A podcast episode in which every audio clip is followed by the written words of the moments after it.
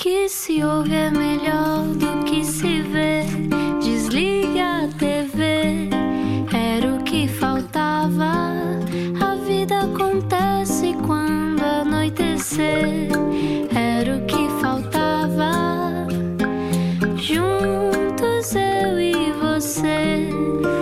viagem com a Rádio Comercial. Olá, eu sou o Rui Maria Pego, bem-vindo à Rádio Comercial. Este era o que faltava. Olá, boa semana, como é que está? Eu já tenho a minha dose de telescola ou de escola online. Pois, já Jacaré sei. tem quantos R's? Rui Tem Maria? 23.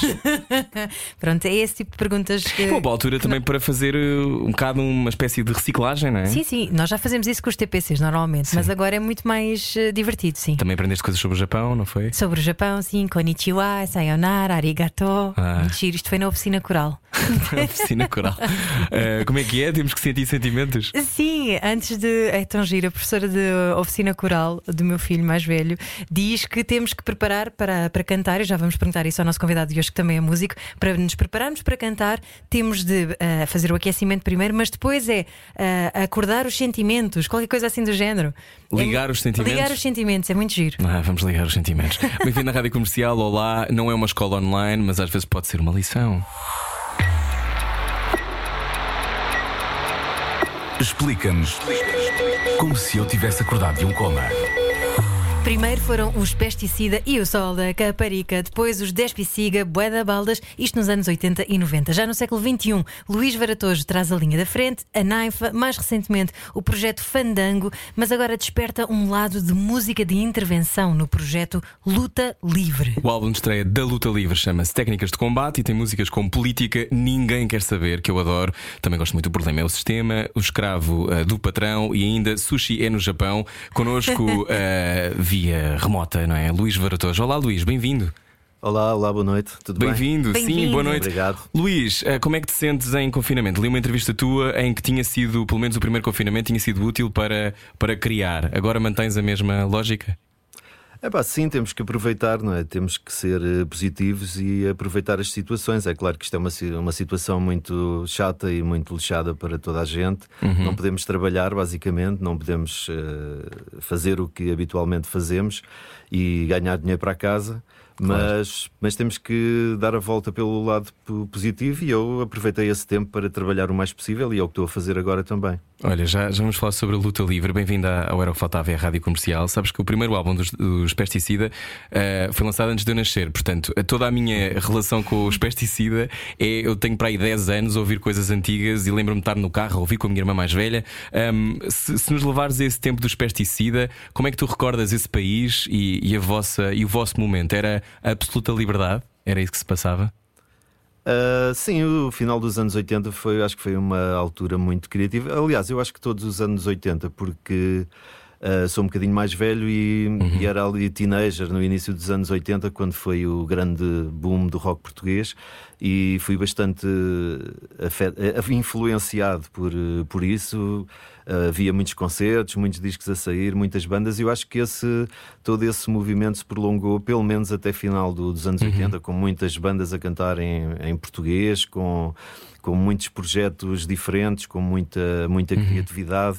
Uh, e acho que foi um período muito marcante. Sinceramente, nós tínhamos toda a liberdade uh, para fazer aquilo que, que nos apetecia. Acho que isso é, está bem patente também de quem ouve os nossos discos, percebe isso perfeitamente. Sim. Uh, mas, sobretudo, eu acho que houve um grande movimento de bandas, músicos, artistas que tinham alguma coisa em comum, que procuravam um som novo e fazer uh, música com uma característica rock.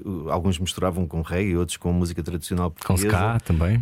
Com ska, com, com funk, havia muita, muita mistura, mas sobretudo toda a gente procurava uma identidade própria na música que fazia, e eu acho que isso é uma marca muito clara dos anos 80, em que não se procurava fazer a música segundo um formato, mas sim procurar uma expressão própria. E achas que essa liberdade já não existe? Luís Varatojo. Eu acho que existe a liberdade, ela tá- é capaz de estar é mais condicionada. Porque eu, eu- escrevo aquilo que me apetece, obviamente, por isso ainda agora fiz um disco e toda a gente faz aquilo que, lhe- que lhe apetece sem qualquer problema. Agora, eh, eu acho que ne- nessa altura, em termos de divulgação desse trabalho, uh, as coisas eram bem mais fáceis porque havia, e já que estamos em rádio, Uh, para, quem não, para quem não sabe ou não viveu essa época, nós estávamos a, atravessar um período chamado período das rádios pirata, uhum. em que Sim. havia N rádios muito, muito livres mesmo, mesmo muito livres. Eu cheguei a ter um programa depois, no, no início dos anos 90. Na Super, numa, não era? Na Super FM. Na Super FM. Uh, durante seis meses. E, e, havia uma grande liberdade das rádios que, em, em fazer programas de autor, passar a música que lhes apeteciam, álbuns inteiros, etc. E isso parece que não facilitava bastante, até uhum maquetes eram passadas na rádio, facilitava bastante a divulgação e eu acho que essa é a principal diferença, porque acho que hoje os músicos se sentem um pouco condicionados com o formato que as rádios têm e então muitas vezes tentam trabalhar para esse formato, tentam, tentam trabalhar para esse tipo de música em vez de procurarem fazer aquilo que é a sua eh, identidade, não é? Ao procurar ao a sua procurar, identidade. Sim, ao procurar experimentar a sua identidade, tentam jogar mais pelo seguro, pelo menos eu acho que isso se passa agora. Foi na lógica do resultado, mas olha, nessa altura, uh, no final dos anos 80, início dos anos 90, as coisas não eram mornas, não é? Os pesticidas eram tudo menos mornos. Uhum. Uh, nós hoje vivemos uma espécie de epidemia de alguma dormência, dormência e pessoas que são mais ou menos quentinhas ou frias, nada. A coisa nunca é nem incandescente nem gelada. Um, como é que vês isso? Uh, tens saudades desses tempos ou não és uma pessoa nostálgica e saudosista, Luís Varatojo? Não, não sou nada nostálgico e, e, nada saudosista. Aliás, por isso procuro sempre fazer coisas diferentes, procuro aquilo que me dá gozo na, na altura e nunca fiquei agarrado a fórmulas do, do passado. Depois de saber fazer determinado tipo de música relativamente bem, decidi sempre passar para outras uhum. experiências uhum. e ir experimentar outra, outra, outra forma de expressão dentro da música e dentro da escrita para a música. Aliás, deixa-me só interromper neste teu novo foi. projeto, até jazz, tu metes ali pelo meio, hip hop e tudo, não é? Sim, isso tem um pouco a ver com nós, uh, os músicos, assim como outros artistas, acho que produzem, aquilo que produzem tem um pouco a ver com aquilo que ouvem e aquilo que veem em determinada altura da vida. Por isso, as nossas referências que vão ficando desde que começamos a ouvir música, elas vão ficando, mas depois vão-se adicionando outras. E a, a questão do jazz, por exemplo, eu, quando era mais novo, testava jazz, sinceramente, ninguém me convencia a ouvir jazz. E, um tipo depois, do punk rock, não é? Eu gostava de coisas mais simples, não é? mais diretas, com menos notas, com uma linguagem mais simples e, e direta. Mas uh, há uns 10 anos, talvez, ou 12 para cá, tenho vindo a entrar no, no mundo do jazz, comprar discos, conhecer muitos artistas, desde aqueles mais antigos dos 50, 60 de Nova uhum. York, até coisas uh, recentes e atuais. Tenho entrado no jazz e por isso a, a, música que eu estou a fazer agora, não sendo jazz, eu não sou músico de jazz, uh, tem algumas pitadas, tem alguns ambientes que têm a ver com, com o jazz e isso tem a ver com esse facto de, neste momento, ouvir também essa música. Por isso, uhum. uh, eu acho que é isso. Quando a, a, música que os músicos fazem tem sempre muito a ver com a que ouvem, e se nós estivermos sempre a ouvir a mesma música do, até ao fim da vida, é mau sinal. Este teu disco começa logo com um saxofone, logo assim a abrir, não é? o, novo disco Técnicas de Combate, o primeiro disco do projeto Luta Livre. Olha, eh, é uma espécie de música de intervenção que tu fazes aqui, se calhar até assumidamente música de intervenção, mas recuando um bocadinho que papel é que a música de intervenção uh, Zeca Afonso, Zé Mário Branco teve na tua vida? Uh, eu acho que a música de intervenção, uh, chamam música de intervenção a canções que falam abertamente de questões sociais ou políticas, uh, não se limita só, apesar de eu ter ouvido muito Zeca Afonso, José Mário Branco, Sérgio Godinho, aliás, foi com eles que aprendi a, a tocar umas canções na guitarra, na rua. Uh, apesar de ter ouvido muito essa, essa música, a música de intervenção, uh, e falando do caso de Portugal, não se limita só a esses nomes. Por exemplo, os chutes e pontapés tiveram muitas canções de intervenção. Eu, uhum. a partir ali de meados dos anos 80, fui uh, grande fã dos chutes e pontapés. Aliás, nós chegámos a tocar várias vezes nas primeiras partes dos, chute, dos chutes. E havia canções como O Esquadrão da Morte, Os Barcos Gregos, etc., que são canções nitidamente de intervenção. Uhum. e depois, mais tarde, uh, uh, se quisermos olhar, por exemplo, para o hip hop. Uh, eu lembro-me lembrar do Straka, por exemplo, que é uhum. nitidamente música, se quisermos usar esse nome, de intervenção, porque fala exatamente desses, desses temas. Estamos a conversar com Luís Varatores na Rádio Comercial, não era o que faltava.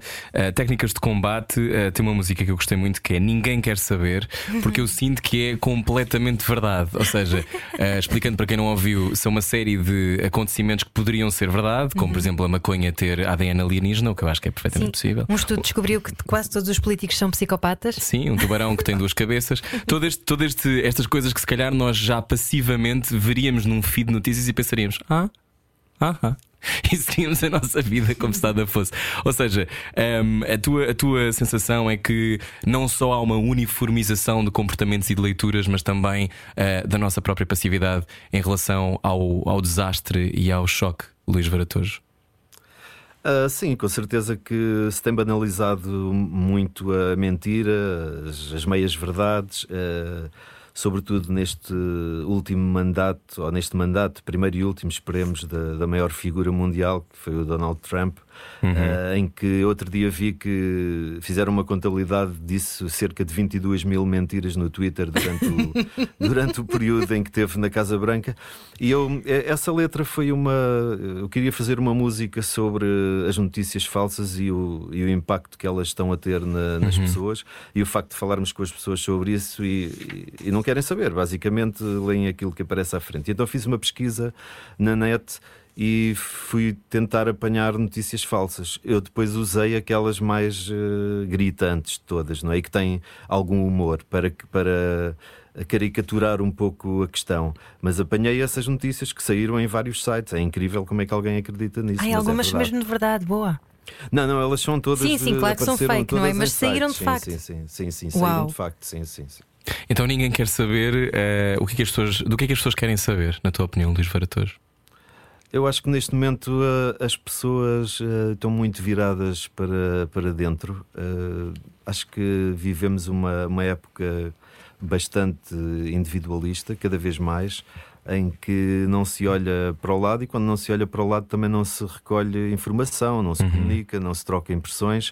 Uh, e depois acabamos por filtrar as coisas só consoante o nosso interesse.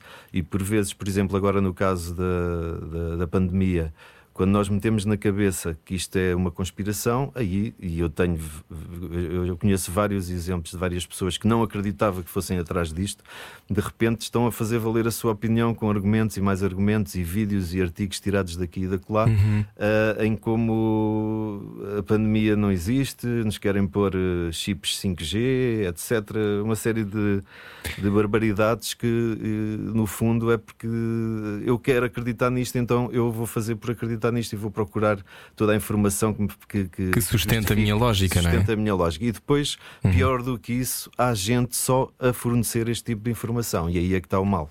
Uhum. Mas achas que é uma necessidade de ser contracorrente? Uh, não, eu não acho que seja uma necessidade de, de ser contra Eu acho que isto é tudo. Uh, as pessoas sofrem de manipulação. Portanto, se há pessoas a publicarem uh, este tipo de, de, notícias, há sites, há quase empresas a fazer isto, não é? Até para manipular, por exemplo, eleições. Uhum. as pessoas são manipuladas por isso, não é? Que, e depois as cabeças são tão, tão, tão trabalhadas que é uhum. difícil, é muito difícil discutir com uma pessoa que acredita numa teoria da conspiração, porque vai-nos sempre dizer que não, não, tu não estás a ver bem, e que é que eles andam aí, eles, eh, eles querem é? isto, eles, é o eles, exatamente. E... Quem é que eles são? e por isso é muito difícil de debater uh, com argumentos com uma pessoa que já está dentro desse, desse monstro. Ah, então a pergunta era essa: é se vale a pena discutir com alguém que já foi comido pelo monstro da conspiração. Não vale a pena discutir com um negacionista, nem com um fascista, nem com um racista? Ah, eu acho que vale a pena sempre discutir. Se não valesse a pena, eu também não tinha feito disto. acho que vale a pena sempre pôr as coisas em cima da mesa. O que, eu, o que eu estou a dizer é que é muito difícil, é muito mais difícil do que uhum. com uma pessoa que se mune de informação credível com essa pessoa é sempre mais fácil de debater e chegarmos a consensos, porque não estamos perante um mito, não é? Não estamos perante um mito, estamos perante um, uma, uhum. uma, análise mais uh, consciente da, da situação. Então, nesse sentido, achas que a música pode ser uma arma, uma forma de mudar o mundo de forma mais uh, subtil? a música sempre foi isso, não é? Se nós olharmos para trás, por exemplo, nos anos 60 e o movimento hippie, a música teve um grande impacto e na forma como as pessoas dessa geração pensaram e, em muitos casos, na forma como geriram depois a sua vida. Uhum. E se avançarmos para a frente, isso acontece também. Depois, se, formos a. Estamos a falar a nível global, se formos a países, muito especificamente, por exemplo, ainda agora estive a ver um documentário na Netflix que se chama em espanhol Rompam Todo ou em, ou em inglês Break It All, que é sobre seis episódios sobre a, a música uh, da América Latina, a música rock, que vem do rock, pronto, uh, desde os anos 60 até à atualidade. E se nós virmos uh, esse, esses, esses documentários, países como a Argentina, o Chile, o Uruguai, uh, México, etc., há uma grande, uh, há uma grande quantidade ao longo destas décadas de bandas e artistas que fazem música com, com palavras assertivas sobre temas importantes e no, e no fundo essas, essas bandas e esses artistas têm ajudado a moldar alguma da, da mentalidade, não é? Ajudado as pessoas a perceberem aquilo que está em causa nesses países. Mas achas que uh, o facto de poder estar associada à política, a música estar associada à política, ainda afasta as pessoas? Porque a sensação que dá às vezes é, cada vez que se diz isto é muita política para mim, eu não gosto de política, há, há aqui sempre um desinteresse e há quase até um receio ainda. Sentes isso? Uh, sim, claro, e a primeira música do disco que se chama Política foi exatamente escrita uh, por causa disso, porque é, um, é, uma situação que nos deve preocupar e a mim pessoalmente causa-me bastante desconforto ouvir pessoas dizerem que não, isso a política é para os políticos, quando a política uh, está ao nosso serviço. Nós só votamos em quem queremos. Se não gostamos daqueles, arranjamos outros. Se não gostamos de nenhum partido, formamos um. Mas se não jogarmos esse jogo, não, não estamos a jogar dentro da, das regras da democracia. E se nos abstemos, então deixamos a decisão uhum. para os outros. E quando deixamos a decisão para os outros, temos de nos aguentar com aquilo que aí vier. E isso não é viver em sociedade. Se nós queremos viver em sociedade de uma forma saudável, temos que nos interessar por essa. E tô, quando falo de política, essa política pura e dura, de olhar para programas eleitorais ou ideológicos e votar, mas também uh, só o facto de nós sairmos à rua uhum. e às uhum. vezes discutirmos o preço ali na loja de determinada coisa, já estamos a fazer política. Né? Nós Participar, não é? Não, óbvio, não todas as nossas ações são política e quando fazemos claro. música estamos a fazer Política, quando pintamos um quadro, estamos a fazer política. É a política a vários níveis, mas é sempre política. Qualquer ação do ser humano acaba por ser uma ação política. Concordo plenamente. Estamos a conversar com o Luís Varatojo. Quando aconteceu o 25 de Abril, tu tinhas 9 anos. É verdade. Estavas na terceira classe. Então eu li que tu também estiveste envolvido em formar comissões de trabalhadores, não formaste porque tinhas 9 anos, não é? Uh, como é que lembras esse tempo e como é que isso te definiu depois para o futuro? Tens ideia? Uh, sim, eu tenho ideia que, que essa altura me marcou bastante. Eu tive muita sorte em ter vivido esse tempo pós-revolução, porque uhum. foi mesmo muito animado, vá lá, e onde, onde as pessoas todas olhavam uma, umas para as outras com, com outros olhos, não é? Com, com vontade de participar, de colaborar. Essa questão, por exemplo, das comissões de trabalhadores e de moradores, obviamente eu não, não tinha idade claro. para isso. Eu estava era no meio e os meus pais, não pertencendo a nenhum partido político, eram politizados como praticamente toda a gente acabou por ser, ou 90% da população, uhum. depois do 25 de Abril. E então lembro-me que se organizavam no meu bairro, por exemplo, uh, jornadas de limpeza da rua ao domingo de manhã, por exemplo. E todas, todos os vizinhos saíam para a rua uh, com aquilo que tinham, as ferramentas que tinham, e tiravam as ervas e uh, arranjavam a rua. Portanto, havia um trabalho comunitário, uma vontade de participar num qualquer coisa coletivo uhum. que, se, que, depois se perdeu. E eu tenho muita sorte e ainda bem que vivi uh, essa altura, porque acho que foi uma experiência muito, muito boa e, e marcou-me a minha personalidade e a forma de ser. Tu eras muito miúdo, mas porquê é que achas que esse espírito de coletivo ou da construção coletiva se esboroou com o tempo? Tens uma ideia? Porquê é que achas que isso possa ter acontecido? Porque eu não vivi essa época, não é? Eu nasci em 89. 89 é para o segundo ou terceiro álbum dos, dos, dos Pesticida. É, é, o segundo. É o segundo. Um, porquê é que achas que a, a ideia do coletivo não vingou dessa forma? Uh, não sei, isso acho que tens de perguntar ao António Barreto, por exemplo. mas, é mas os músicos também são oráculos. Há pessoas que estudam isso ao pormenor, não é? Eu posso ter a minha opinião, mas uh, obviamente não é nada científico. Eu, eu, pronto, vivi daí até agora, não é? Uhum. Vivi nesta sociedade e fui influenciado também por ela. Uh, mas eu acho que houve. Estamos mais preocupados no nosso próprio quintal, é isso? Sim, em termos de, das esferas superiores, as pessoas que mandam no país e que sempre mandaram. Eu não estou a falar só de políticos, estou a falar também de empresas que sempre tiveram uh, um grande peso na decisão de tudo o que se faz uh, em Portugal, não é? como nos outros países, acaba por ser a mesma coisa.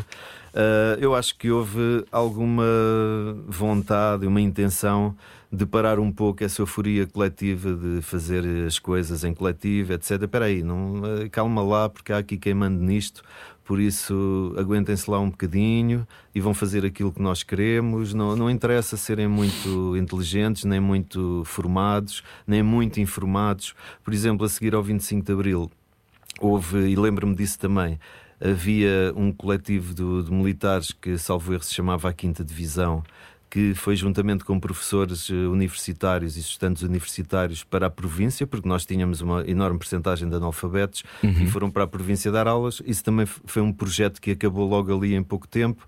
Portanto, eh, uma população esclarecida é uma, uma população que escolhe os políticos com, com critério e com rigor. E isso interessa muito pouco. Uhum. Tu dizes frequentemente uma coisa que é as pessoas não entendem que o direito a fazer política é a única arma que têm à mão. Um, uhum. Tu sabes isso desde os 9 anos? Uh, sei, olha que sei, porque eu tenho alguma tradição na família. O meu avô teve preso no Tarrafal, por isso não muito tempo, mas foi apanhado nas malhas do antes do 25 de Abril, foi apanhado nas malhas da censura e da, da, uhum.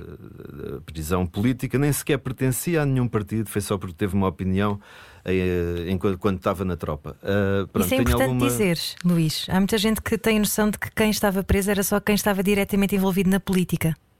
Não, porque lá está, a política era tudo. Se, se, alguém dizia, pá, eu não gosto desta comida que me estão a dar aqui na cantina da tropa, ele não gostas porquê? Pá, não gosto e tem que me dar outra, senão não como, aí então vais preso. Este é um exemplo ridículo que eu estou a dar, mas é um bocado isso que acontecia. Sim, era muito gratuito, não é? Uh, sim, não se podia basicamente fazer nada, ou se estava mesmo, ou se dizia sempre sim, ou se alguma vez se dissesse não, uhum. uh, o mais uh, normal era ir, ir separar à prisão. Já fiz uma rima. o novo álbum mas, a chegar. Mas, mas, depois do. Depois do isto, isto, para dar o contexto, depois do, do 25 de Abril, uh, eu estava. Eu fiz a minha escola, o meu ensino primário, numa escola uh, dentro de um estabelecimento militar. Apesar dos meus pais não serem militares, uh, esse estabelecimento tinha uma escola para os civis. Manutenção militar, no, no Beato. E, e fiz lá o meu ensino primário e apanhei o 25 de Abril na terceira classe. E hum. depois, uh, ali a meio do ano, foi em Abril, pronto, quase, quase, quase a entrar o terceiro período. Uh, e logo a seguir, uh, nós tínhamos umas aulas de música muito chatas, nem por acaso, depois acabei por ser músico, mas as, as, aulas eram chatíssimas, com uma professora muito velha que nos punha sempre a fazer a mesma coisa. Não se ligavam assim... aos sentimentos, Luís Varatojo os sentimentos. Exato, desculpa. Assim, assim, que, assim que, que se dá o 25 de Abril, nós ficamos ali uns dias sem, sem aulas, depois, quando regressamos. Uh, a primeira coisa que eu faço, juntamente com um ou dois colegas meus, foi organizar uma greve à música. Portanto, começou logo a atividade política nessa, nessa, altura. Ou, ou, começamos a tocar alguma coisa que nos interessa, ou então não. não ah, era o espírito punk já virou de cima, Luís. E, e deu resultado. Deu e deu resultado. resultado. Conversamos hoje com o Luís para todos. Vem daí, há mais depois disto. Está na comercial. Até já. Sensibilidade e bom senso. Só que não. Não. Era o que faltava. Comercial. Bem-vindo à Rádio Comercial. Olá, o nosso convidado hoje é o Luís Varatojo, eh, um dos mentores, eh, cabeça de vários projetos que marcaram eh, a Sociedade Portuguesa à Música. Um, os pesticida, quando, quando falam, falam contigo, começam logo pelos pesticida ou começam pela Naifa, começam já pela luta livre? Como é que quando as pessoas te encontram, falam de primeiro do quê? Na rua, Luís? Olha, isso depende um, um pouco, não é? Acho que pessoas, pessoas mais velhas que apanharam essa altura dos, dos pesticida. O sol da Caparica. Sol da Caparica e, e outros uh, uh, ficaram marcados, obviamente. Eram da nossa idade nessa altura, nós tínhamos 20 e poucos, 20, 20 e poucos anos, e essa, essa, essa altura e essa música marcou, obviamente, quando claro. encontro malta dessa, dessa altura, os pesticida. Mas depois é curioso que quando começamos a subir, por exemplo, 10 Pisiga já é nos anos 90, Uh, teve bastante popularidade. Uhum. uh, Sim, eram grande, grandes nomes, passavam muito na rádio também, não é? Passámos muito na rádio, muito, muitos concertos, muita, muita televisão, e então encontro pessoas um pouco mais novas do que as outras que se lembram é de Despiciga. E depois foram descobrir os Peste, mas acabam por ter ficado marcados por aquela altura. Por exemplo, nós fizemos uma versão dos Madness do, do Peggy Trousers, que, que é o Bué da Baldas. Bué da Baldas. Bué da. Baldas. Nós cantávamos um- sempre na secundária. Uma, o escola boa, escola má, quem está livre, livre está por aí fora. Essa é um- foi uma, uma letra feita enquanto os estudantes estavam em luta feroz pela, pelo não pagamento de propinas ou pelo abaixamento da- da- das propinas. E houve grandes manifestações em frente à Assembleia da República. E nessa altura nós fizemos essa, eh, eu fiz essa adaptação, dessa, escrevi essa letra e isso corremos todas as semanas académicas, eh, eh, todas as universidades, e acabou por ser um hino da malta dessa altura. Portanto, há muita malta que se lembra dos 10 Pisiga, sobretudo por causa dessa música e da, e da festa. Yeah. Ahm, depois, mais tarde, eh, pessoas um pouco mais novas, mas eu ia curioso porque também apanhámos malta mais velha quando fizemos, quando fiz com o João Aguardela a Naifa no início dos anos 2000 e tivemos ali em, em ação até meados desta década. Ah, aí é, é- é um misto, há pessoas muito mais novas eh, e há pessoas. eh, da, da minha idade. Acho que há pessoas todas, até mais velhas, eh, se calhar porque aquilo tinha alguma ligação com o fado. eh, havia Era muito pessoas bonito. também bem mais velhas eh, a gostarem da Knife e a, e a conhecerem-nos por, por isso. E há de haver muita gente que se lembra também de ti como apresentador do programa de televisão Os Reis do Estúdio, em 1997. Luís Varatoso, como é que isso foi? Epá, isso foi uma aventura fantástica. Eu tinha 8 fui anos, não me lembro bem, desculpa. Eu lembro-me.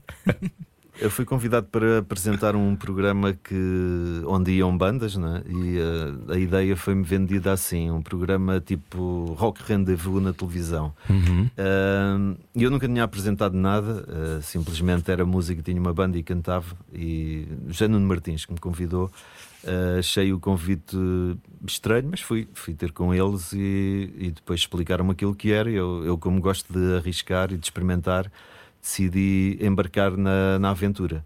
Ah, e pronto, e gravámos 26 programas em, em 3 meses. Passaram muitas bandas, ah, mas aquilo que me foi vendido na altura eram bandas originais e acabaram por ser ah, aquilo acabou, acabou por ser bandas de covers, quase um concurso mal comparado com um The Voice ou um, um- um concurso desse género, que não era bem aquilo que eu queria. De qualquer forma, diverti-me bastante a fazer o programa.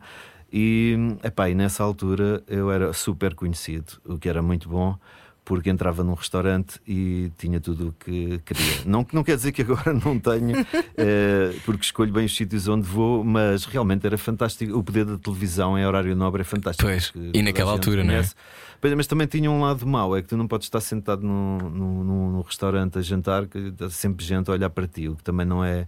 Eu acho que não é agradável. Eu Mas já devias ter saboreado um bocado dessa fama com, com o sucesso enorme dos 10 Pisiga. O que é que tu. Como é que, quando é que sentiste pela primeira vez que eras conhecido, Luís? Não, mas não é, não é a mesma coisa. Eh, Não? eh, não, televisão em horário nobre é muito mais, pelo menos na altura era, não sei se agora é, mas nos Acho que hoje anos- não sei. No, no fim dos anos 90 era muito mais poderoso. Acho que eu, a ser. se- eu senti isso. De repente começava a sair à rua e toda a gente conhecia a minha cara, porque tam- também estava todos os fins de semana na, na televisão, eh, naquele horário Uhum. nobre. Não, eh, isso foi por nós sermos eh, mais ou menos conhecidos.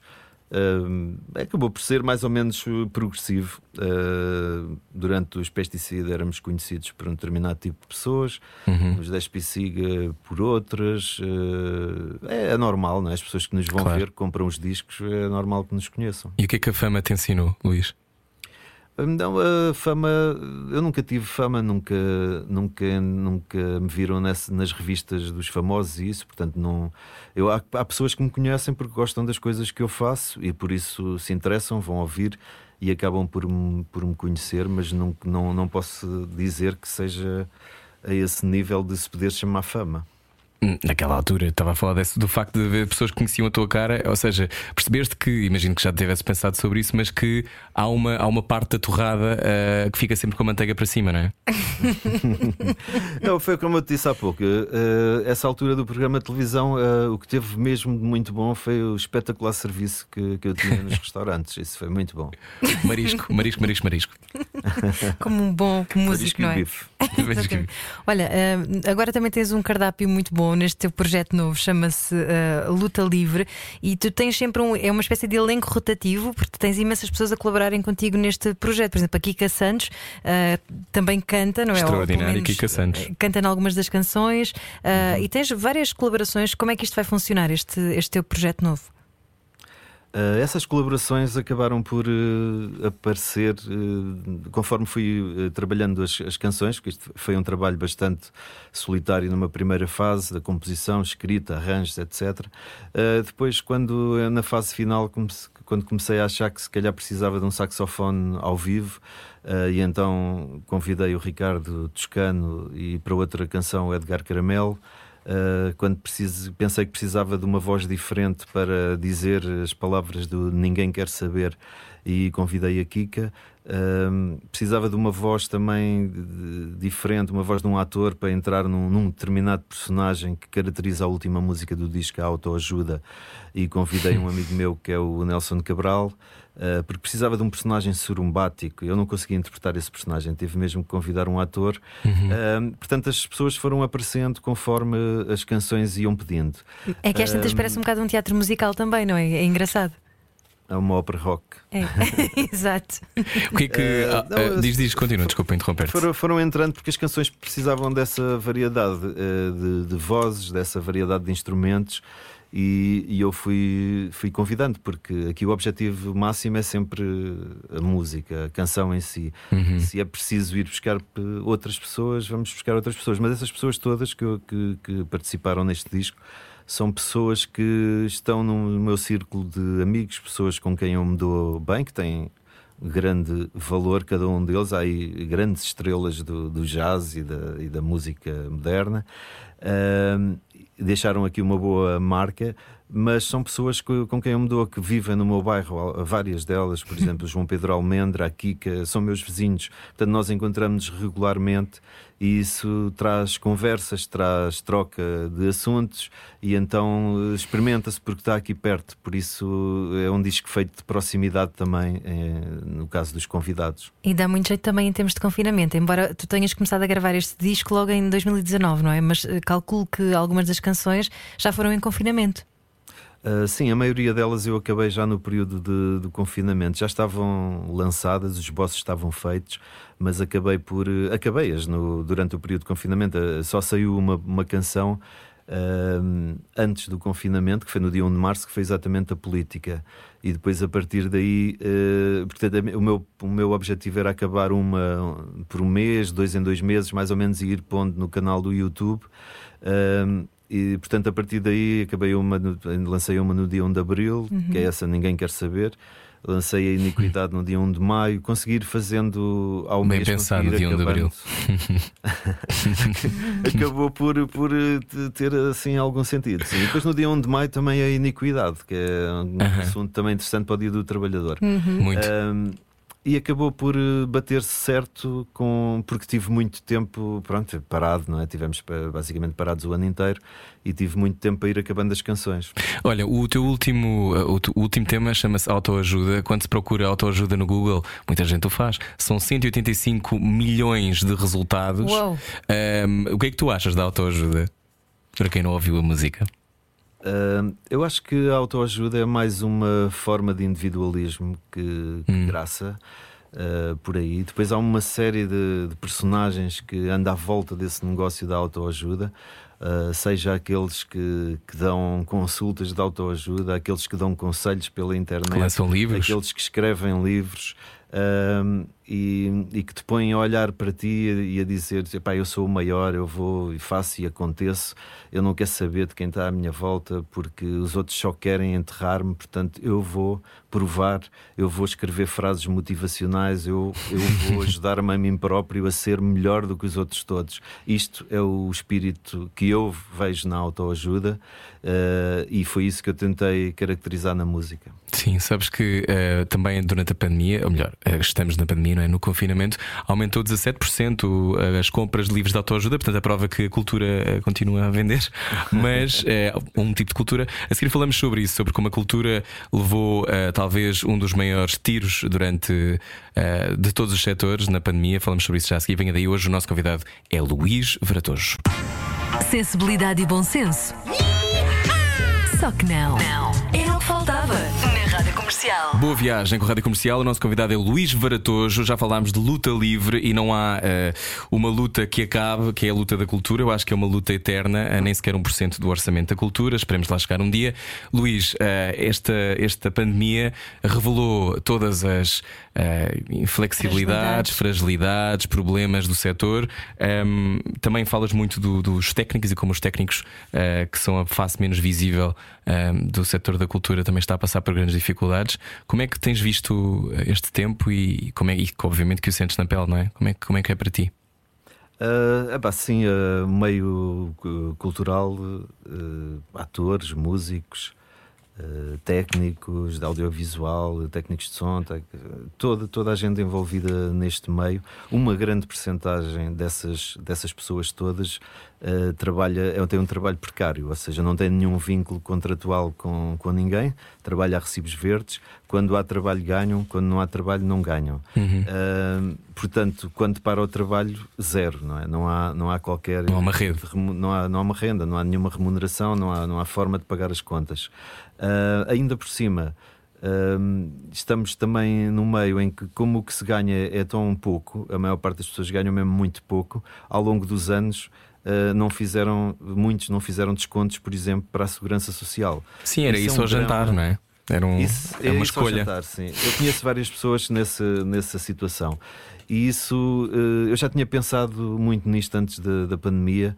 Uh, que é o que é que estas pessoas vão fazer quando tiverem 67 anos, quando 70, quando chegar à idade da reforma e não, não, não puderem fazer aquilo que fazem hoje, estar a tocar bateria, estar a, a fazer o som, estar a carregar uhum. sistemas de som, o que é que vão fazer nessa, nessa altura? E entretanto meteu-se a pandemia e isso veio tudo ao de cima, não é?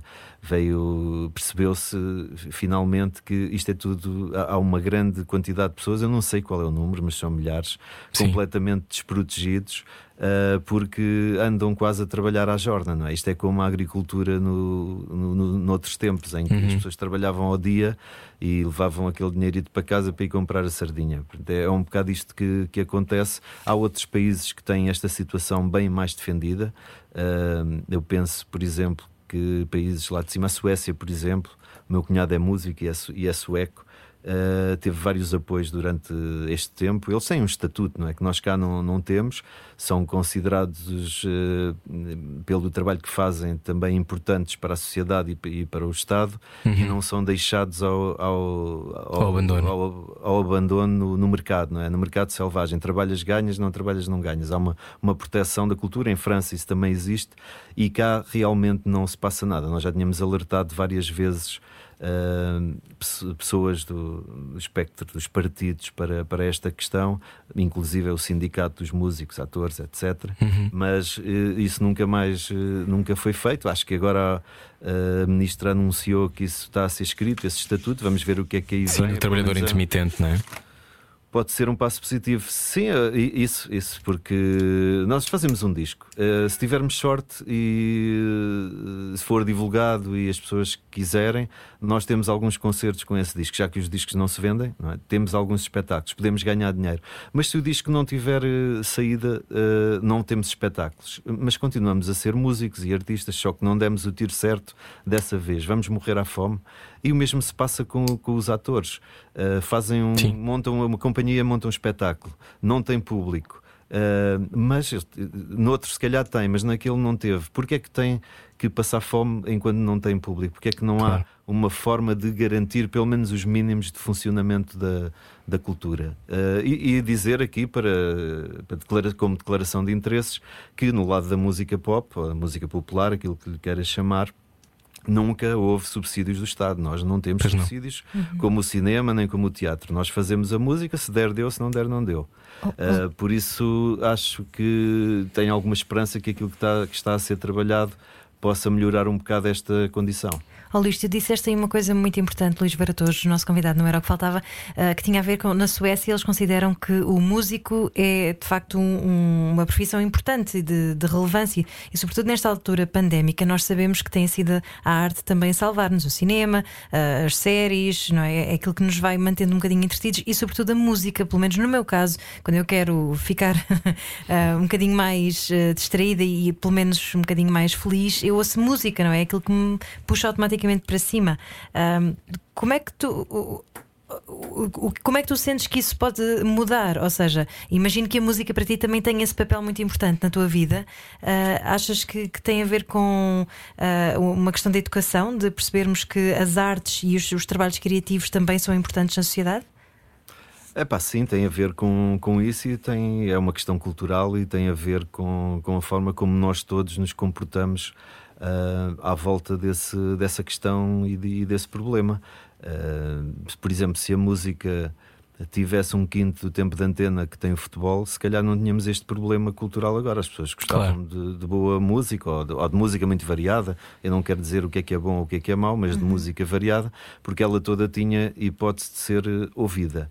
Uh, bastava isso, se calhar, uh, se nos dessem, se dessem mais, uh, se dessem mais hipótese ao público de conhecer a música que é feita pelo, pelos artistas portugueses, se calhar havia muito mais sustento para os artistas.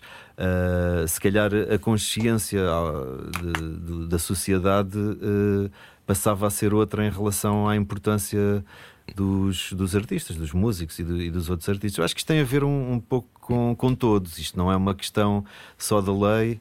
Claro, é o coletivo, tem não é? a ver com, com, o coletivo, sim, com, com todas as ações que, que nós tomamos. Eu, eu, por exemplo, pronto, eu sou músico, é verdade, e esta é a minha área, mas eu ouço um disco, sou confrontado com determinada música, vejo na net, no Spotify, etc. Depois, se gosto, eu vou comprar o disco, porque sei que aquele disco deu, uh, demorou imenso tempo a produzir, uhum. foi preciso investir uh, tempo dessas pessoas e dinheiro, etc. Portanto, se eu gosto daquilo e se eu vou, vou ouvir várias vezes, eu vou comprá-lo.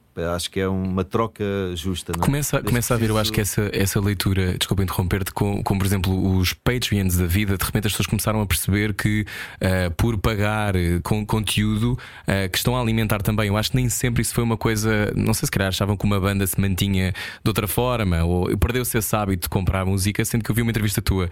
Olha, no Cabaré da Coxa, 2002, queres tu já dizer na altura que as pessoas compram pouca música? E foi em 2002. Uh, portanto, há 19 anos, né? ou qualquer coisa do género. Portanto, estamos a, estamos a falar de um hábito que se foi perdendo por completo. Não é? Nós começámos a ser completamente passivos também no nosso consumo de música.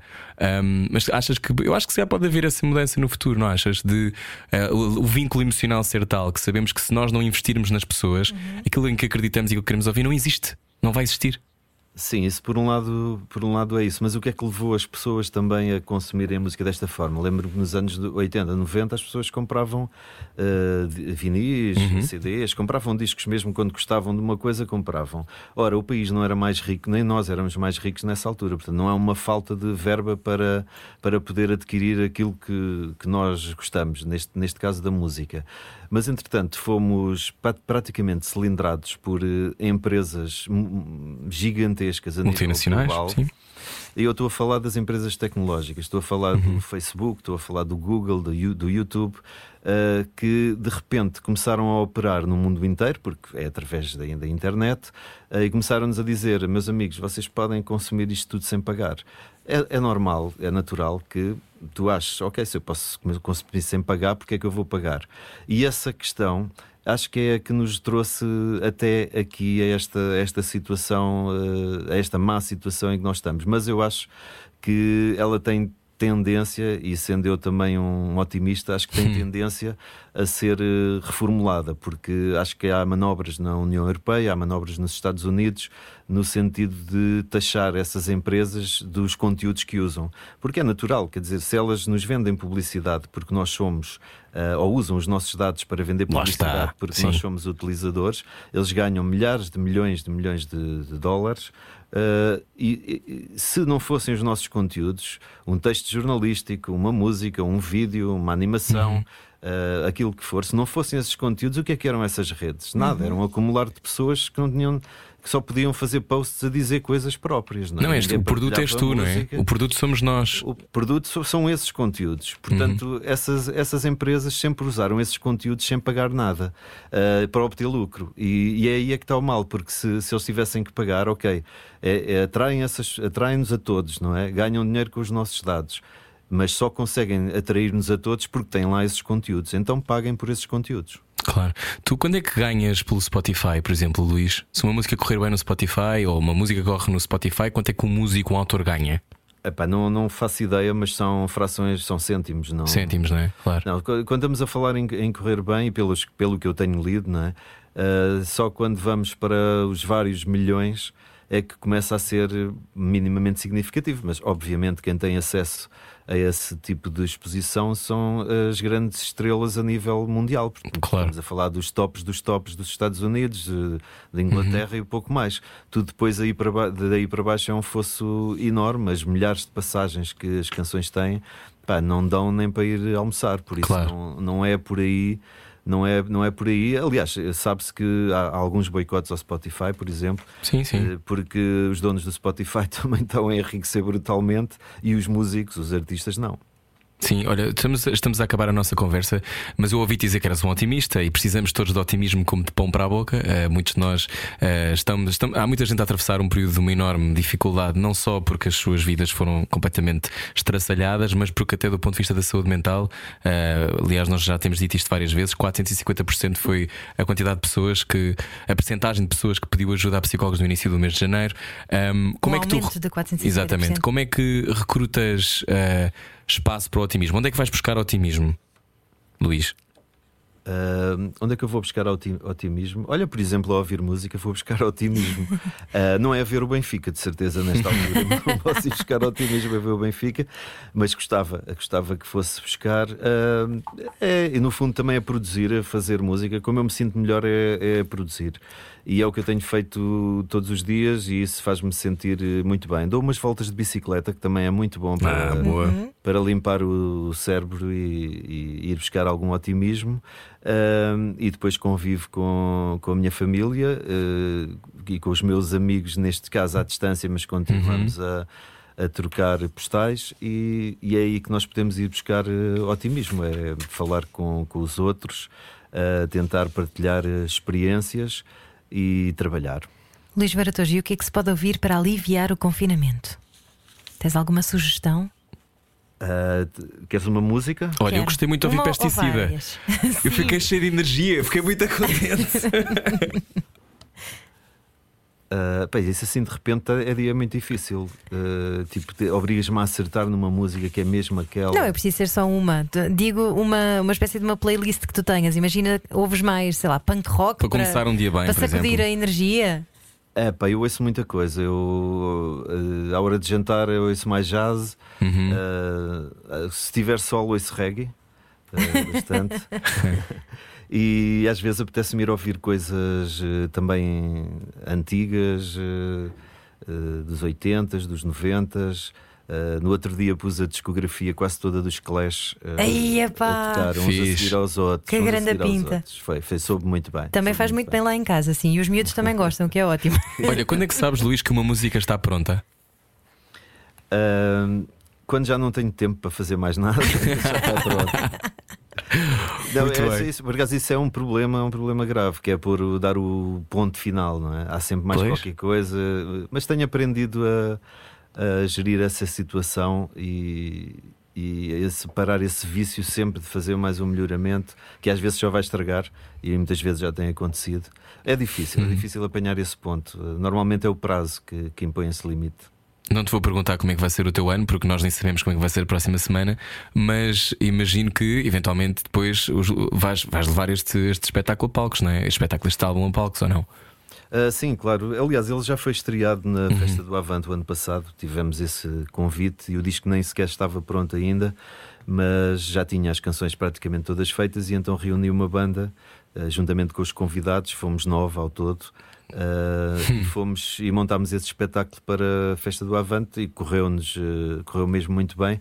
A ideia foi uh, tentar pôr estas canções que foram basicamente todas construídas e tocadas por mim a serem interpretadas por uma banda uhum. e ver qual era a elasticidade de, dessas, dessas canções tocadas por, por essa banda. Como vários dos músicos são músicos relacionados de jazz ou relacionados com o jazz, com essa capacidade fantástica para improviso, eh, gerou-se, abri, abriram-se espaços nessas canções de momentos de puro improviso, uhum. puro deleite instrumental, e então foi assim um misto entre esse, essa veia instrumental e as palavras de ordem que, que foi um cocktail muito, mesmo muito forte, que ficámos mesmo muito contentes com o resultado, e agora. Uh, tenho um espetáculo marcado para, para a apresentação aqui em Lisboa, no Maria Matos. Uhum. Uh, que vai ser alterado quase de certeza, porque é um espetáculo que está marcado para março e nós acho que em março não vamos ainda conseguir fazer, mas estamos a prever alterá-lo para abril. É um mês em que tenho mais algumas apresentações. Estamos a pensar ir a quatro ou cinco cidades apresentar este, este disco com uhum. essa formação. Uh, e com um espetáculo agora, com, com o disco completo e com, com, o trabalho todo. É onde és mais feliz? No palco? Num concerto? Desculpa? É onde és mais feliz? É num concerto? Uh, sim, eu gosto muito do, do, do, do palco do, dos espetáculos e de ter o público à frente, mas também me dou muito bem no estúdio. Há quem não goste do estúdio, mas eu gosto bastante do estúdio porque é aqui que, se, que, se, que nascem as coisas e que nós escolhemos aquilo que vamos usar, que trabalhamos determinada frase. É, um, é, é, é como se fosse o ateliê do hum. pintor e eu gosto muito deste, deste ambiente também. Então continua a pintar, Luís. Obrigado. obrigado. obrigado, obrigado. Obrigado. A conversa com o Luís Varatores fica disponível em radiocomercial.ol.pt. Nós vamos embora. É isso. Beijinhos, boa semana e até amanhã. É Deus. Pode depois ficar com o Slowdown e a Ana Isabela Roja está mesmo a chegar. Boa noite. Era o que faltava. Com Rui Maria Pego e Ana Martins. Juntos eu e você. Na comercial.